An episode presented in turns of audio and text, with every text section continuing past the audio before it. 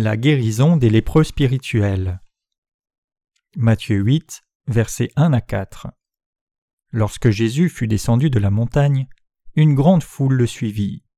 Et voici un lépreux s'étant approché se prosterna devant lui et dit Seigneur, si tu le veux, tu peux me rendre pur. Jésus étendit la main, le toucha et dit Je le veux, sois pur. Aussitôt il fut purifié de sa lèpre. Puis Jésus lui dit Garde-toi d'en parler à personne, mais va te montrer au sacrificateur et présente l'offrande que Moïse a prescrite, afin que cela leur serve de témoignage. On dit qu'un lépreux ne sent vraiment des symptômes subjectifs de la lèpre seulement après que trois ans soient passés depuis que le virus l'a infecté. Mais à la quatrième année, les symptômes commencent à apparaître. Et cela prend trois ans de plus jusqu'à ce qu'il ne puisse plus cacher son infection aux autres, comme les symptômes sont pleinement révélés. C'est la nature de la lèpre. Le passage des Écritures aujourd'hui décrit la guérison par Jésus d'un lépreux. L'événement décrit dans ce passage est vraiment arrivé, et par lui Dieu révèle la nature de nos péchés, et il nous dit aussi la vérité selon laquelle il a complètement résolu ce problème de nos péchés. Le lépreux dans le passage d'aujourd'hui ne s'est pas caché mais vint devant Jésus comme il voulait, et il lui demanda qu'il le guérisse, car il voulait sincèrement être guéri de sa maladie. Le lépreux avait la foi que Jésus pouvait guérir toute maladie, et que personne d'autre que Jésus ne pouvait le sauver de sa maladie ni le rendre pur. Jésus vit la foi de ce lépreux, et il accomplit son vœu, le même que dans le cas du centurion plus tard. Nous devons garder à l'esprit ici ce que Jésus voulait vraiment guérir, ce n'était pas la maladie physique seule, mais la maladie du péché. La lèpre ici indique que dans nos cœurs et corps, il y a des péchés qui sont comme cette maladie. Dès lors que nous sommes nés du ventre de notre mère, nous sommes nés avec douze maladies de péché.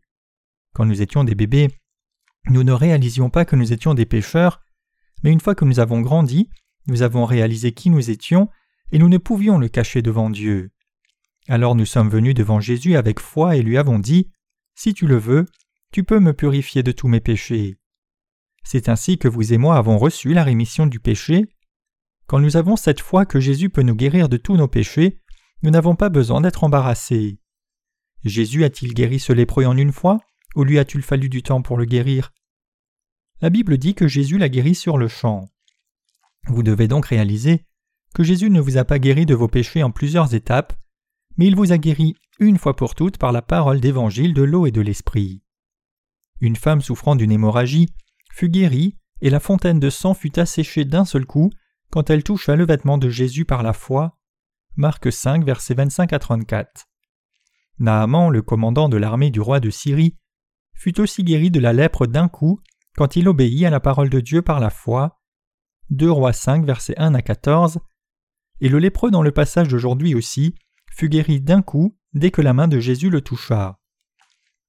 Si nous avons foi dans la parole de Dieu, alors nous pouvons connaître et croire la puissance du salut qui a fait disparaître tous les péchés de l'humanité, et par cette foi, nous pouvons recevoir la rémission éternelle de nos péchés une fois pour toutes.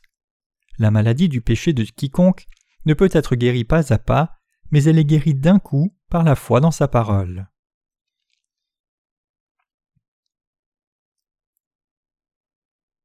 La différence entre la foi des religieux et celle de ceux qui croient dans la puissance du vrai évangile. La différence entre les religieux et les gens de vraie foi est la suivante. Les religieux, à cause de leur ignorance de la vérité, pensent à tort qu'ils peuvent être remis de leurs péchés en disant des prières de repentance chaque jour, même s'ils restent dans le péché jour après jour, mais au contraire, les croyants dans l'évangile de l'eau et de l'esprit vivent selon les bénédictions de Dieu, comme ses propres enfants, en ayant été absous de tous leurs péchés une fois pour toutes. La Bible déclare clairement que quiconque peut être sauvé de ses péchés seulement par la foi dans sa parole. Si nous pouvons avoir résolu le problème des péchés dans nos cœurs nous-mêmes, par quelque chose comme nos propres forces, nos propres œuvres, nos propres prières de repentance ou nos propres actes vertueux, il n'aurait pas été nécessaire que Jésus vienne sur cette terre. Et si nous pouvions avoir résolu le problème du péché par ce genre d'effort, nous n'aurions jamais pu rencontrer Jésus de toute notre vie. Personne ne peut résoudre le problème de ses péchés lui-même, quoi qu'il fasse et aussi dur qu'il essaye. et la clé pour la solution se trouve dans la foi dans l'évangile de l'eau et de l'esprit. Les humains sont des êtres qui ne peuvent éviter de commettre des péchés, bien qu'ils essayent de ne pas le faire, et donc ils doivent croire en l'évangile de l'eau et de l'esprit. Si l'on réalise clairement que les prières de repentance ne peuvent faire disparaître les péchés, et qu'on ne peut donc pas résoudre le problème des péchés soi-même, si l'on vient alors devant Dieu et lui confesse que l'on est un pécheur, et si l'on croit en l'évangile de l'eau et de l'esprit, alors il n'y a pas de péché qui ne puisse être effacé. Quand les pécheurs viennent devant Jésus et demandent sa grâce, Jésus effacera tous leurs péchés une fois pour toutes par l'évangile de l'eau et de l'esprit, tout comme il a guéri le lépreux en une fois. C'est quand nous-mêmes sommes vraiment révélés devant Dieu comme pécheurs, et que nous désirons le salut de Jésus, selon lequel le Seigneur remet tous nos péchés en nous donnant l'évangile de l'eau et de l'esprit. Vous devez réaliser que seuls ceux qui demandent la grâce de Dieu en disant Seigneur, fais-moi grâce, je vais en enfer à cause de mes péchés, peuvent être délivrés de leurs péchés et devenir ses enfants.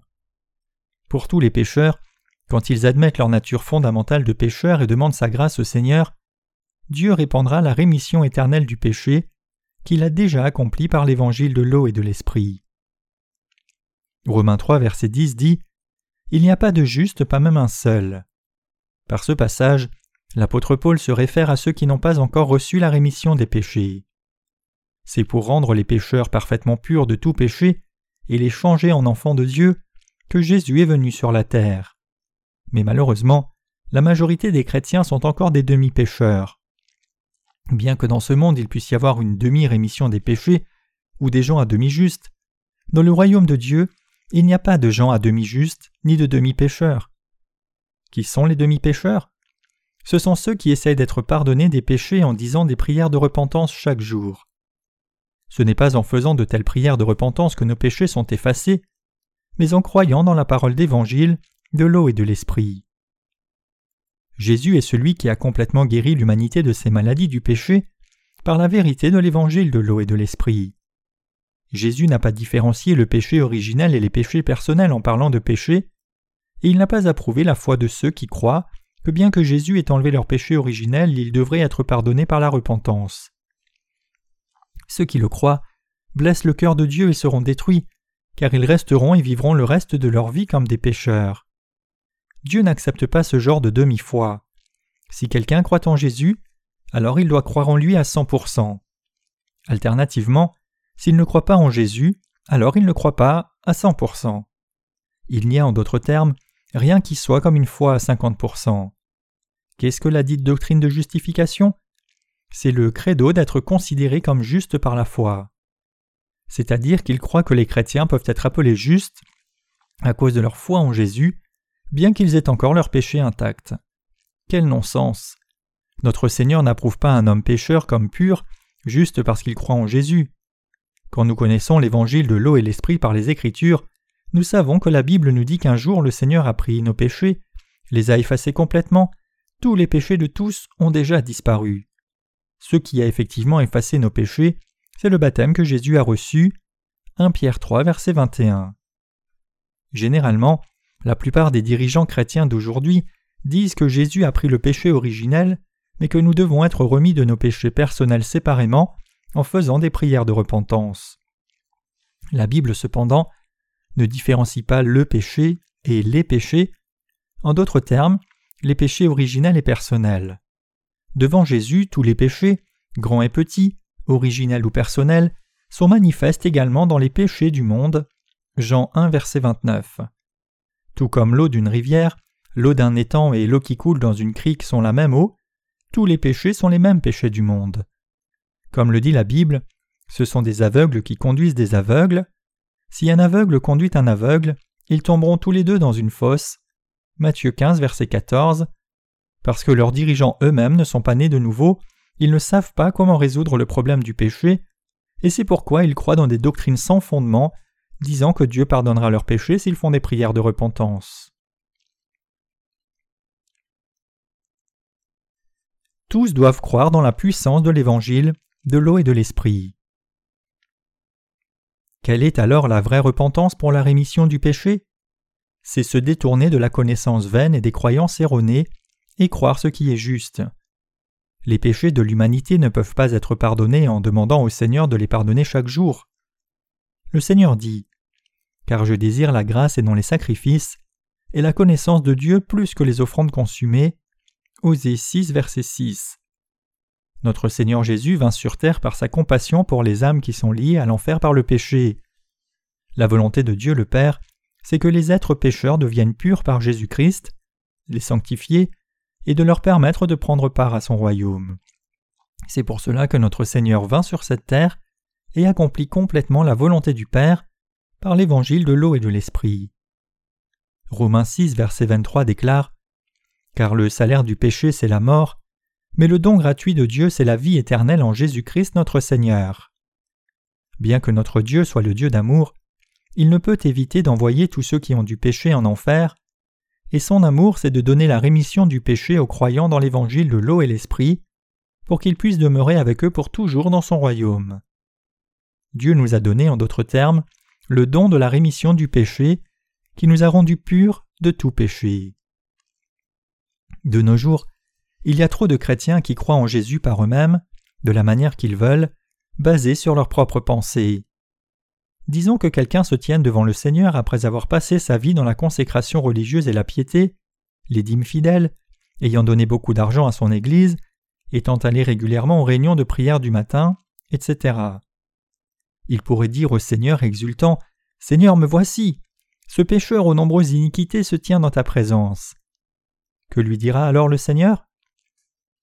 En Matthieu 7, Jésus dit Ceux qui me disent Seigneur, Seigneur, n'entreront pas tous dans le royaume des cieux, mais celui-là seul qui fait la volonté de mon Père qui est dans les cieux. Beaucoup me diront en ce jour-là Seigneur, Seigneur, n'avons-nous pas prophétisé par ton nom N'avons-nous pas chassé des démons par ton nom Et n'avons-nous pas fait beaucoup de miracles par ton nom? Alors je leur dirai ouvertement Je ne vous ai jamais connu, retirez-vous de moi, vous qui commettez l'iniquité. C'est ce que notre Seigneur dira. Notre Dieu n'est ni le Père des pécheurs ni leur Seigneur, mais il est le Père des justes et le Seigneur de ceux qui sont nés de nouveau et qui ont reçu la rémission du péché. Même si cet homme dit au Seigneur Seigneur, tu ne me connais pas, j'ai consacré ma vie entière pour toi, à témoigner de ton nom. Dieu lui dira Comment oses-tu prétendre être mon enfant quand tu as du péché? Tout ce qui t'attend, c'est l'enfer, toi qui pratiques l'iniquité. Donc, ce que tous les pécheurs doivent faire, c'est croire dans la parole d'évangile de l'eau et de l'esprit maintenant et recevoir la rémission des péchés par la foi. C'est la foi la plus belle et précieuse. Les faux dirigeants chrétiens peuvent rassembler toutes sortes de pécheurs qui n'ont pas reçu la rémission des péchés dans leurs églises. Mais peut-on réellement les appeler saints? Comment peuvent-ils être des saints pécheurs? Quiconque a du péché n'est pas un saint mais un pécheur. Quelqu'un peut être appelé saint après avoir reçu la rémission du péché en croyant dans l'évangile de l'eau et de l'esprit. Il est écrit en Osée 4, 6 mon peuple est détruit par manque de connaissance. Parce que vous avez rejeté la connaissance, je vous rejetterai aussi du sacerdoce. Parce que vous avez oublié la loi de votre Dieu, j'oublierai aussi vos descendants.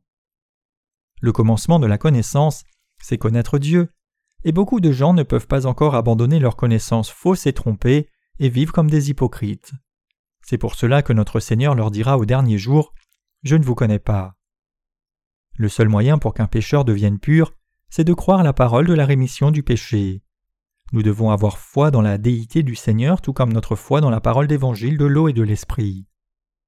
Beaucoup de gens ignorent encore la puissance de l'évangile du baptême de Jésus et la croix, dépensant leur vie dans la poursuite futile et illusionnée d'une sanctification incrémentale, basée sur leur croyance fausse, selon laquelle ils pourraient être purifiés graduellement de leurs péchés. Le christianisme n'est pas une religion où l'on doit atteindre son salut par ses propres efforts et disciplines, comme les bouddhistes qui insistent sur le fait qu'ils doivent essayer d'être des hommes de vertu et de grâce. Il est impossible à un être humain d'être sans péché, peu importe combien il essaye d'être vertueux. La vraie foi chrétienne croit dans le salut par grâce, dans l'évangile de l'eau et de l'esprit qui vient d'en haut, sans effort humain. C'est-à-dire que c'est la foi qui croit dans l'amour de Dieu qui nous a délivrés. Tout comme le lépreux fut guéri immédiatement de sa maladie par l'amour de notre Seigneur et la puissance de sa vérité, nous aussi pouvons être sauvés de tous les péchés de nos cœurs dès lors que nous croyons dans la puissance de l'évangile de l'eau et de l'esprit et reconnaissons l'amour de notre Seigneur pour nous. Dans l'Ancien Testament, Dieu montra son salut par Moïse. Ce que le Seigneur dit au lépreux après l'avoir guéri suit. Garde-toi d'en parler à personne, mais va te montrer au sacrificateur et présente l'offrande que Moïse a prescrite, afin que cela leur serve de témoignage. L'offrande que Moïse prescrit ici se réfère à un agneau, c'est-à-dire un sacrifice animal. L'Éternel appela Moïse, il lui parla depuis la tente d'assignation et dit Parle aux enfants d'Israël et dis-leur Lorsque quelqu'un d'entre vous fera une offrande à l'Éternel, il offrira du bétail, du gros et du menu bétail. Si son offrande est un holocauste de gros bétail, il offrira un mâle sans défaut. Il l'offrira à l'entrée de la tente d'assignation devant l'Éternel pour obtenir sa faveur. Il posera sa main sur la tête de l'Holocauste, qui sera agréé de l'Éternel pour lui servir d'expiation. Lévitique 1, versets 1 à 4. Concernant l'offrande que Moïse commanda, le verset 2 ci-dessus dit Il offrira du bétail, du gros et du menu bétail. En donnant la loi, Dieu permit à l'humanité de réaliser qu'elle est pécheresse, et par le système sacrificiel du tabernacle alors, il donna au peuple d'Israël la règle selon laquelle ils seraient remis de tous leurs péchés en les transférant sur ces offrandes sacrificielles. Dieu nous aima tant et voulut nous sauver de nos péchés qu'il établit le système sacrificiel avec des offrandes telles que des agneaux et des bœufs qui devaient mourir à notre place. Dans ce système sacrificiel, l'imposition des mains était très essentielle. Cela signifiait transmettre ou transférer. Quand un homme possédé par un démon pose ses mains sur quelqu'un d'autre, ce dernier devient aussi un homme possédé, car l'imposition des mains signifie transférer. Donc, quand un pécheur de l'Ancien Testament posait ses mains sur la tête de l'agneau sacrificiel, tous les péchés de son cœur étaient transférés sur l'animal.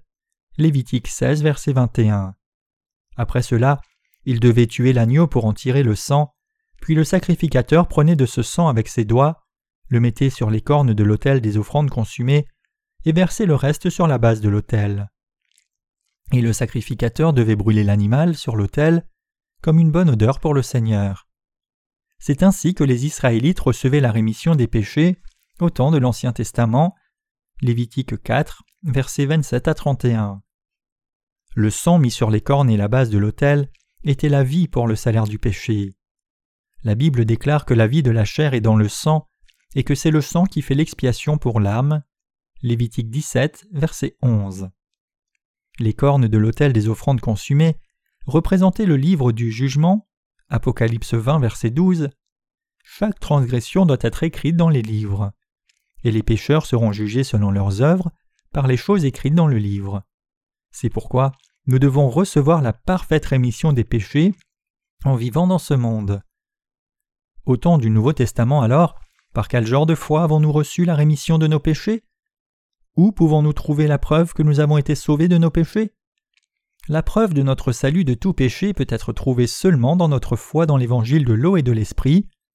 Ce n'est pas par des visions, des extases ou d'autres langues que nous pouvons avoir la confirmation de notre salut. C'est seulement par la parole de Dieu que nous pouvons réaliser combien nous sommes pécheurs et témoigner combien nous avons été sauvés de tous nos péchés.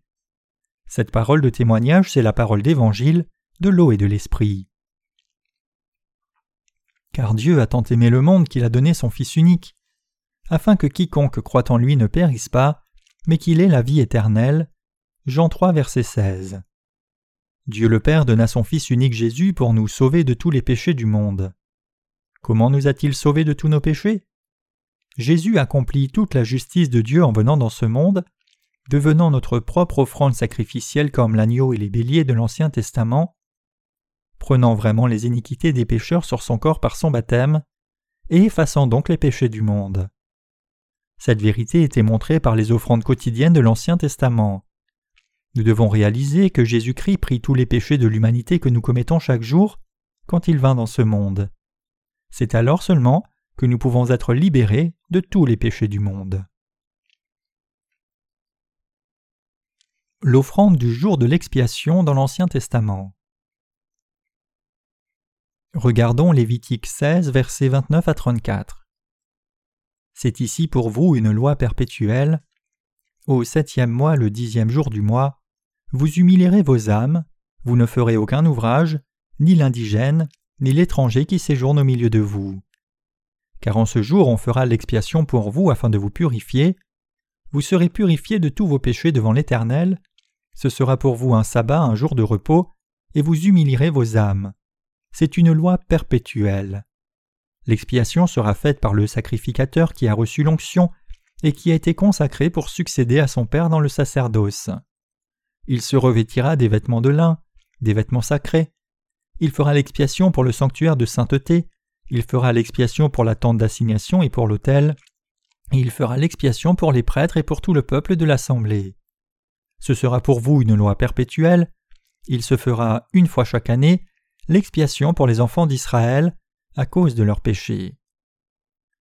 Ce passage décrit l'offrande du jour de l'expiation que Dieu permit aux Israélites pour ceux qui ne pouvaient pas offrir des sacrifices chaque jour, où le souverain sacrificateur pouvait donner des offrandes sacrificielles une fois par an pour le peuple d'Israël tout entier. Par ce sacrifice annuel, Dieu répandait la bénédiction de la rémission du péché annuellement sur le peuple d'Israël. Lévitique 16, versets 6 à 10 déclare Aaron offrira son taureau expiatoire, et il fera l'expiation pour lui et pour sa maison. Il prendra deux boucs, il les placera devant l'Éternel à l'entrée de la tente d'assignation. Aaron jettera le sort sur les deux boucs, un sort pour l'Éternel et un sort pour Azazel. Aaron fera approcher le bouc sur lequel est tombé le sort pour l'Éternel, et il l'offrira en sacrifice d'expiation. Et le bouc sur lequel est tombé le sort pour Azazel sera placé vivant devant l'Éternel, afin qu'il serve à faire l'expiation et qu'il soit lâché dans le désert pour Azazel. Dieu, en d'autres termes, avait donné le système sacrificiel qui permettait aux Israélites de recevoir la rémission de leurs péchés par leur foi, en transférant non seulement leurs péchés quotidiens, mais tous les péchés de l'année entière, sur l'offrande sacrificielle une fois pour toutes. Aaron ici était le frère de Moïse, et il était aussi le souverain sacrificateur. Aaron amenait l'un des deux boucs dans la cour du tabernacle et transférait toutes les iniquités du peuple d'Israël dessus en mettant ses mains sur sa tête. Ayant ainsi transféré les péchés d'Israël sur le bouc sacrificiel, le souverain sacrificateur tuait ce bouc, amenait son sang au-delà du voile, c'est-à-dire dans le sein des saints, et en aspergeait le propitiatoire et son côté sept fois. Même le souverain sacrificateur ne pouvait entrer au-delà du voile sans qu'il ait été expié en posant ses mains sur un animal sacrificiel et qu'il n'amène ce sang avec lui. Le tabernacle était divisé en un lieu saint et un saint des saints, et le souverain sacrificateur pouvait entrer à l'endroit où était placée l'arche du témoignage seulement quand il avait le sang du sacrifice qui avait reçu l'imposition des mains. C'est en voyant ce sang du sacrifice que Dieu permettait à Aaron d'entrer dans le Saint des Saints.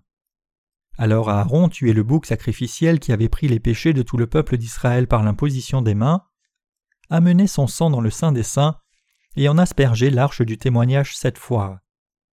Comme des cloches d'or étaient attachées au bord de la robe du souverain sacrificateur, elles sonnaient quand il aspergeait le sang, et en entendant le son des cloches, le peuple d'Israël pouvait confirmer que le sang de l'animal sacrificiel, qui avait pris leur péché, avait été aspergé il réaffirmait ainsi la rémission du péché dans le cœur des croyants.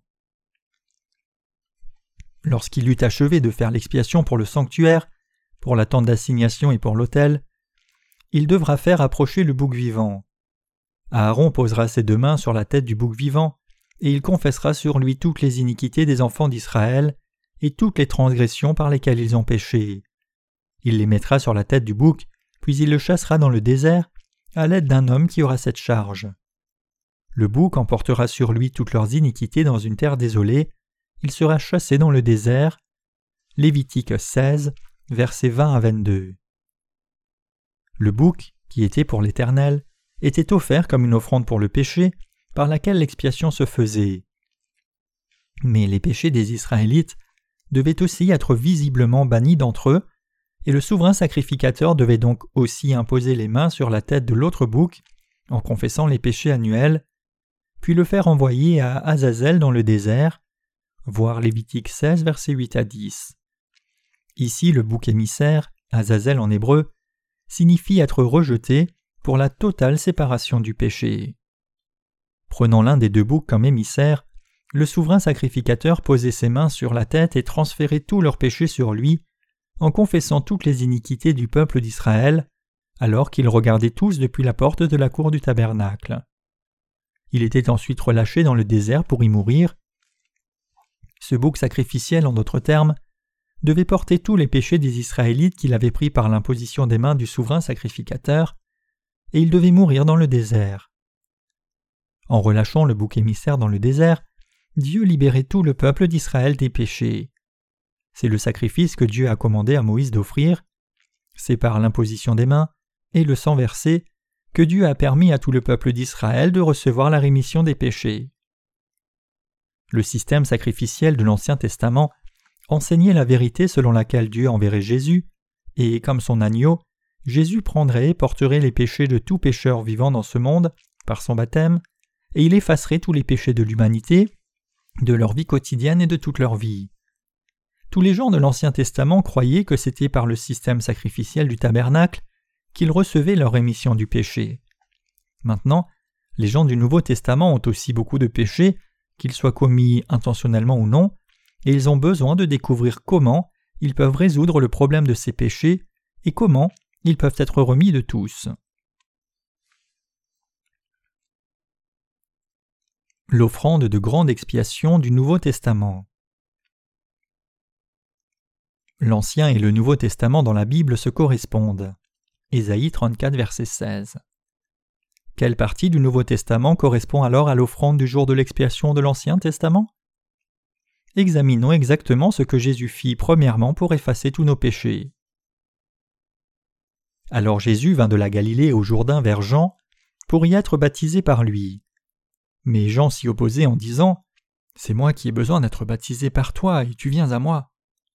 Jésus lui répondit Laisse faire maintenant, car il est convenable que nous accomplissions ainsi tout ce qui est juste. Et Jean ne lui résista plus. Dès que Jésus eut été baptisé, il sortit de l'eau, et voici, les cieux s'ouvrirent, et il vit l'Esprit de Dieu descendre comme une colombe et venir sur lui. Et voici une voix fit entendre des cieux ces paroles Celui-ci est mon Fils bien-aimé, en qui j'ai mis toute mon affection. Matthieu 3, versets 13 à 17.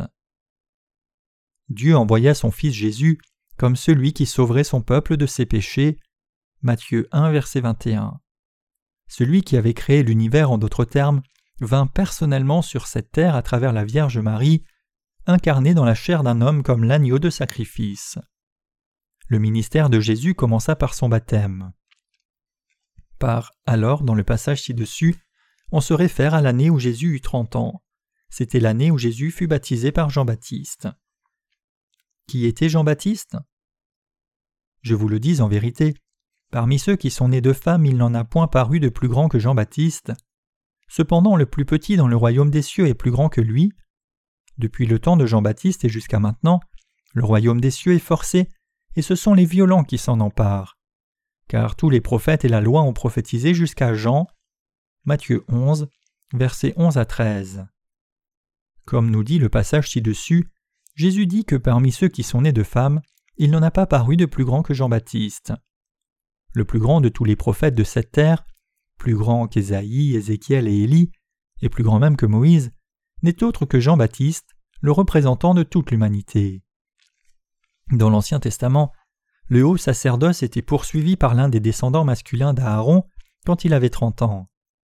Tout comme le souverain sacrificateur, le descendant d'Aaron transférait les péchés des Israélites sur le bouc sacrificiel, par l'imposition des mains sur sa tête, Dieu leva un représentant de l'humanité appelé Jean-Baptiste pour transférer tous les péchés sur Jésus, de sorte que Dieu puisse effacer tous nos péchés de l'humanité vivant sur cette terre. Dieu envoya Jean-Baptiste sur terre en d'autres termes comme le dernier prophète. Le dernier souverain sacrificateur n'est autre que Jean-Baptiste, descendant d'Aaron. Du temps d'Hérode, roi de Jude, il y avait un sacrificateur nommé Zacharie de la classe d'Abia. Sa femme était d'entre les filles d'Aaron et s'appelait Élisabeth. Tous deux étaient justes devant Dieu, observant de manière irréprochable tous les commandements et toutes les ordonnances du Seigneur. Il marchera devant Dieu avec l'esprit et la puissance d'Élie pour ramener le cœur des pères vers les enfants et les rebelles à la sagesse des justes, afin de préparer au Seigneur un peuple bien disposé. Luc 1, versets 5 à 17. Dieu transféra tous les péchés du peuple d'Israël au jour de l'expiation seulement par le souverain sacrificateur, descendant d'Aaron dans l'Ancien Testament. Maintenant, le passage ci-dessus montre que Dieu a choisi un descendant d'Aaron dans les jours d'Hérode, roi de Judée, pour transférer tous les péchés de tous dans ce monde, comme il l'avait promis. C'est pour cela qu'il envoya Jean-Baptiste dans ce monde six mois avant Jésus, pour amener beaucoup à la sagesse des justes et pour préparer au Seigneur un peuple bien disposé. Luc 1, verset 17. En d'autres termes, Jean-Baptiste était le plus grand parmi ceux qui sont nés de femmes. Ainsi, Dieu éleva Jean-Baptiste comme représentant de l'humanité, et c'est par lui qu'il transféra les péchés de l'humanité sur Jésus. Jean-Baptiste vint aussi devant Jésus comme témoignage. Par la parole, nous devons aussi découvrir comment Jean-Baptiste rendit témoignage. Pour le peuple d'Israël, c'est parce qu'Aaron avait transféré leurs péchés qu'ils pouvaient voir l'évidence du fait que tous leurs péchés étaient effectivement transférés. De la même façon, le fait que Jean-Baptiste ait transféré tous nos péchés de l'humanité sur Jésus-Christ, c'est l'évidence qui montre comment nos péchés ont été effacés. Comme mentionné précédemment et comme vu en Matthieu 3 versets 13 à 17, Jésus fut baptisé par Jean-Baptiste. Ce baptême est très important pour tout chrétien. Les chrétiens ont généralement été baptisés d'eau. Cependant, ils reçoivent souvent leur baptême sans même réaliser sa signification. Le baptême est donné à quiconque promet de garder les dix commandements et de venir fidèlement au culte du dimanche, puis qui reconnaît que le Seigneur est son Sauveur. Dans ce monde, même parmi les chrétiens, il est extrêmement rare de trouver quelqu'un qui connaît vraiment le sens du baptême quand il a été baptisé. Jésus vint sur cette terre et fut baptisé par Jean-Baptiste. Ce que nous devons réaliser ici, c'est pourquoi Jésus devait être baptisé. Chaque chrétien qui professe croire en Jésus doit demander pourquoi Jésus devait-il être baptisé alors qu'il était sans péché? Ceux qui n'ont pas encore reçu la rémission de leurs péchés ne savent rien de cette question, peu importe avec quelle ferveur ils ont pu croire en Jésus. Seuls ceux qui ont reçu la rémission des péchés peuvent donner la bonne réponse à cette question. Jésus est le souverain sacrificateur céleste, alors que Jean-Baptiste est le représentant de l'humanité, le souverain sacrificateur terrestre. Jean-Baptiste avait l'autorité de transférer tous les péchés de l'humanité sur l'agneau Jésus, et Jésus, comme souverain sacrificateur du royaume de Dieu, a eu le rôle d'effacer les péchés de l'humanité en sacrifiant son propre corps, non le sang d'animal, comme leur offrande, c'est-à-dire en prenant tous les péchés de l'humanité et abandonnant son corps à Dieu en tant que sacrifice. Le souverain sacrificateur du royaume des cieux, c'est Jésus. Hébreux 5 verset 10, 6 verset 20, 10 verset 9 à 14. Jésus dit en Matthieu 3,15 Laisse faire maintenant, car il est convenable que nous accomplissions ainsi tout ce qui est juste. Il fut baptisé au Jourdain, la rivière de la mort. Baptisé, baptizo en grec, signifie immerger, submerger sous l'eau, purifier en trempant ou submergeant, nettoyer ou purifier en passant sous l'eau. Donc, le baptême a le même sens que l'imposition des mains de l'Ancien Testament. Tout comme les péchés étaient transférés par l'imposition des mains, tous nos péchés de l'humanité furent transférés sur Jésus quand Jean-Baptiste le baptisa. C'est parce que tous les péchés de l'humanité furent transférés sur Jésus qu'il fut condamné sévèrement à notre place comme notre propre offrande sacrificielle et fut puni. Ainsi, l'événement par lequel Jésus prit tous les péchés de Jean-Baptiste n'est autre que son baptême. C'est pour accomplir toute la justice de Dieu pour chacun de nous, et pour effacer complètement les péchés de tout être humain, que Jésus vint dans ce monde et fut baptisé. Pensez-vous que Jésus fut baptisé seulement parce qu'il était humble? Ce n'est pas le cas du tout. Jésus dit à Jean-Baptiste Laisse faire maintenant. Quand Jésus dit cela, il voulait dire Tu dois transférer les péchés de l'humanité sur moi, et je dois les prendre. C'est ce que je dois faire, c'est remettre tous les péchés de l'humanité en devenant votre propre bouc émissaire sous vos yeux, car c'est pour prendre les péchés de l'humanité que Jésus était venu dans le monde. Les gens sont liés à l'enfer à cause de leurs péchés, ils agonisent avec des inquiétudes à cause de leurs péchés, et ils ont été trompés par Satan à cause de leurs péchés. Jésus est celui qui vint sur cette terre pour sauver des gens comme nous des péchés, pour nous rendre justes, et pour faire de nous les enfants de Dieu. Quand Jésus fut baptisé par Jean-Baptiste et sorti de l'eau, le Saint-Esprit descendit sur lui des cieux comme une colombe et témoigna qu'il était le Fils de Dieu. Le Saint-Esprit était celui qui rendait témoignage à la vérité. Dieu le Père lui-même attesta que son Fils Jésus prit tous les péchés du monde une fois pour toutes en étant baptisé. Car Dieu a tant aimé le monde qu'il a donné son Fils unique, afin que quiconque croit en lui ne périsse pas, mais qu'il ait la vie éternelle. Le fait que Dieu envoya Jésus sur cette terre, transféra tous les péchés de l'humanité sur le Fils, et sacrifia son Fils pour nous donner la vie éternelle et nous rendre purs, la signification de l'événement du baptême n'est autre que cela. Par son baptême, Jésus prit nos péchés par Jean-Baptiste, représentant et dernier souverain sacrificateur de l'humanité, fut immergé dans l'eau, signifiant sa mort, puis sorti de l'eau, signifiant sa résurrection. Par ce baptême, une forme d'imposition des mains, Jean-Baptiste transféra nos péchés sur Jésus. Les péchés du monde, en d'autres termes, furent vraiment ôtés de l'humanité par Dieu lui-même. C'est parce que les péchés de l'humanité furent vraiment transférés sur Jésus que Dieu dit que nous sommes maintenant sans péché.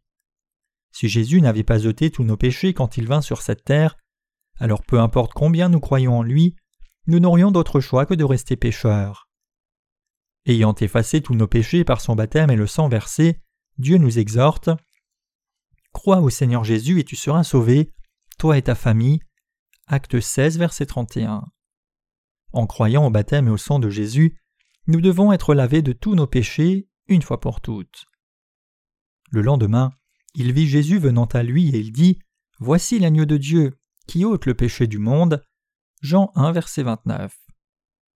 Jean-Baptiste continua de crier aux gens que les péchés de l'humanité étaient transférés sur Jésus par son baptême. Celui qui cria Il est le Fils de Dieu, l'agneau de Dieu qui ôte les péchés du monde, n'est autre que ce Jean-Baptiste. Jésus se chargea des péchés du monde en étant baptisé et les porta à la croix. Environ 1975 années sont passées depuis le temps où Jésus a pris les péchés du monde. Jésus, qui a pris les péchés de l'humanité, a dû abandonner sa vie sur la croix. Jésus a pris tous les péchés du monde. Par son baptême, Jésus ôta les péchés de nos pères et mères aussi, car eux aussi sont les gens du monde. Tous les péchés que nous commettons de notre naissance à notre mort, intentionnellement ou non, appartiennent aux péchés du monde. Ces péchés furent aussi transférés sur Jésus par l'imposition des mains de Jean-Baptiste. Les péchés que nous avons commis dans notre adolescence sont aussi les péchés du monde, et eux aussi furent transférés sur Jésus. Jésus, en d'autres termes, n'a pas seulement ôté les péchés de quelques personnes spéciales, mais par son baptême et le sang versé, il ôta tous les péchés que tous dans ce monde ont commis, tout au long de leur vie et jusqu'à leur mort, et les effaça tous. Cependant, seuls ceux qui croient dans la vérité d'évangile de l'eau et de l'esprit, que Jésus prit nos péchés par Jean-Baptiste et les remit tous, peuvent recevoir la rémission de leurs péchés par cette foi. Mais malheureusement, la majorité des gens sont encore emprisonnés par leurs péchés parce qu'ils ne croient pas dans cet évangile de l'eau et de l'esprit. La porte de Dieu était déjà ouverte depuis longtemps, mais les gens sont encore liés à périr parce que les portes de leur cœur ne sont pas encore ouvertes et parce qu'ils ne croient pas dans la parole d'évangile de l'eau et de l'esprit. Les péchés que nous avons commis de la naissance à vingt ans et entre vingt et un et trente ans sont aussi les péchés du monde, et donc ces péchés furent tous transférés sur Jésus, et les péchés que nous avons commis quand nous avions de trente et un à quarante ans sont aussi les péchés du monde, et donc eux aussi furent transférés sur Jésus. Il est le Fils de Dieu qui prit chacun de nos péchés. Les péchés que les gens commettent quand ils ont de quarante et un à cent ans ne sont-ils pas aussi les péchés du monde? Jésus prit aussi tous ces péchés par son baptême, car ils sont aussi les péchés que nous commettons dans ce monde.